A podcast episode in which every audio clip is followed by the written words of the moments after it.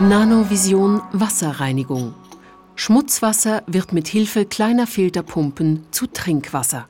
Outdoor-Sportler, Weltenbummler und Camper schätzen diese Filter seit Jahrzehnten. Zwei Wissenschaftler des EMPA-Labors für Hochleistungskeramik wollen diese Filter noch besser machen, und zwar mit Hilfe der Nanotechnologie.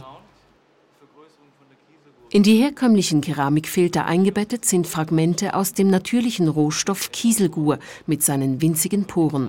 Diese halten sichtbaren Schmutz, aber auch Bakterien zurück.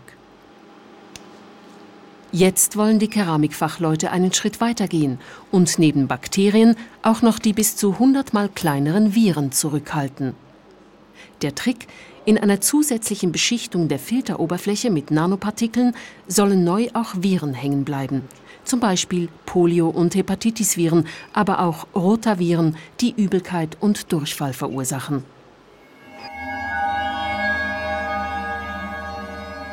Nanovision Röntgentechnik. In der Gerichtsmedizin kommen die portablen Geräte zum Einsatz oder zur Prüfung der chemischen Zusammensetzung von Metalloberflächen. Wissenschaftler der EMPA wollen nun die Röntgenröhre verbessern, die in den Geräten steckt. Kannst du schauen, dass die Probe zentriert ist und dass Becher offen sind? Weil der nötige Elektronenfluss nur durch Erhitzung zustande kommt, verbrauchen herkömmliche Röhren viel Energie.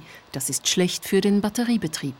In den neuartigen Röntgenröhren sollen sogenannte Carbon Nanotubes wie Blitzableiter wirken und damit den Elektronenfluss auch bei kalten Röhren ermöglichen.